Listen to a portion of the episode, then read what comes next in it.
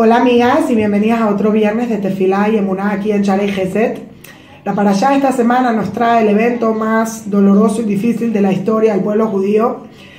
Justo después de haber recibido la Torá, de haber visto todos los milagros que Dios nos hizo, de haber percibido toda la grandeza y el amor que tiene Dios por nosotros, ¿qué hizo el pueblo judío? El pueblo judío se dio a sus miedos, a su inseguridad y terminó haciendo el famoso becerro de oro en el que ellos pensaron que podían reemplazar a Moshe, que se tardaba porque no había llegado y no había hecho lo que había hecho.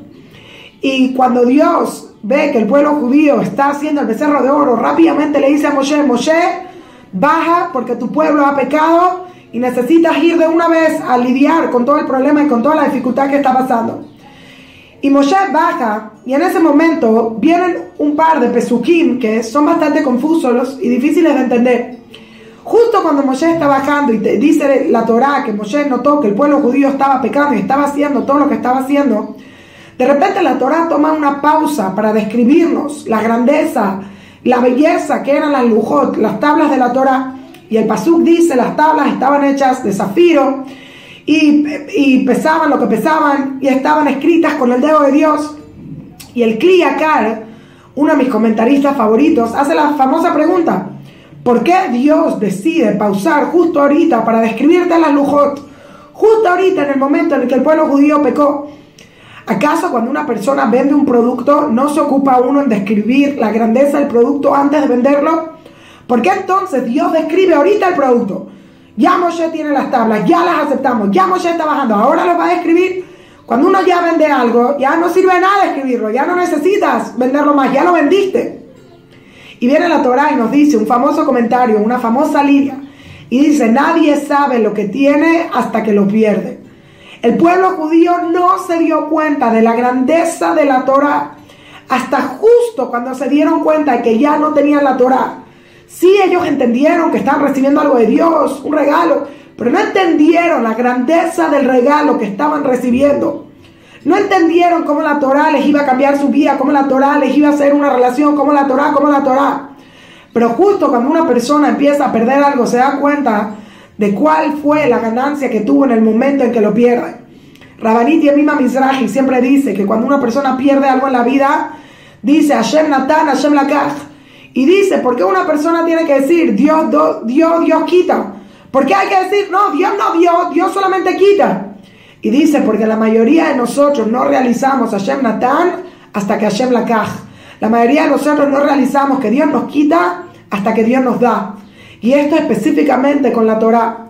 Nosotros pensamos que la Torah es simplemente una forma de vida, pero no entendemos cómo nos cambia la vida, cómo nos arregla, cómo nos da nuestra relación con Dios. De hecho, hay algo impresionante en el Pasuk. Nosotros todos pensamos que Moshe vio lo que estaba pasando y tiró las tablas. Pero si vemos en los comentarios, nos damos cuenta de que Moshe no tiró las tablas. Las tablas de repente se volvieron pesadas y Moshe ya no las podía cargar. Pero ahora, ¿acaso nosotros no sabemos que las tablas siempre pesaban 600 eh, libras o lo que sea el peso? Ahí dice en el Pasuk. Entonces, ¿cómo puede ser que antes Moshe sí las podía cargar? Y viene Pirkei Avot y nos enseña algo increíble.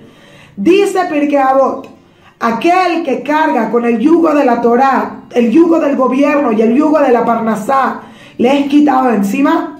Pero aquel que no quiere cargar con el yugo de la Torah porque piensa que es muy pesado, de repente empieza a cargar con el yugo del gobierno y con el yugo de la Parnasá. En la vida todos cargamos. En la vida todo es difícil. En la vida todo es trabajo. Hay un dicho muy famoso que dice, estar casado es difícil, estar divorciado es difícil ser pobre es difícil, ser rico es difícil. Perder peso es difícil, hacer dieta es difícil, ser gorda es difícil. Escoge tu nivel de difícil. En la vida todo pesa, en la vida todo es difícil. La pregunta es, ¿cuál es el difícil que quieres? Viene la Torah y te dice algo impresionante. Todo el tiempo que el pueblo judío decidió aceptar la Torah, dice Hashem, tú quieres cargar la Torah, no hay problema. Yo te quito todo el resto del peso de tu vida. Te quito el peso material, te quito el peso de, trabajar, te quito el peso del gobierno, te quito y te quito. Y por lo tanto, a pesar de que las tablas pesaban, Moshe no sintió el peso. Porque la persona que carga la Torah, Dios lo carga a él. Pero en el momento en que el pueblo judío dijeron, ¿sabes qué? Esta Torah es muy difícil, este trabajo es muy difícil, yo no sé si lo puedo hacer. Viene Hashem y dice, no hay problema. ¿Quieres quitarte el trabajo de la Torah? ¿Quieres decir que no tienes capacidad, que es muy difícil para ti? Mucho esfuerzo, no hay problema, yo te lo quito.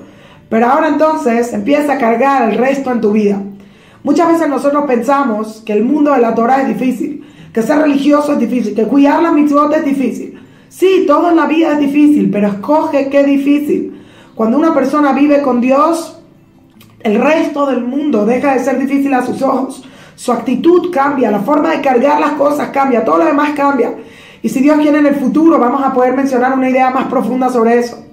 Pero cuando una persona piensa que la Torah es muy difícil, de repente todo en la vida se vuelve complicado para él. Todo en la vida se vuelve una lucha, una pelea, una discusión, algo difícil. ¿Por qué? Porque no tiene la capacidad de dejar a un lado todo lo demás y simplemente hacer lo que Dios dice. Yo siempre digo, y fácil de decir y difícil de practicar, pero yo siempre digo, la vida es simple, nosotros la hacemos complicada porque tenemos ego, porque nos metemos en el medio, porque queremos tener razón, porque queremos tener autonomía y decisiones.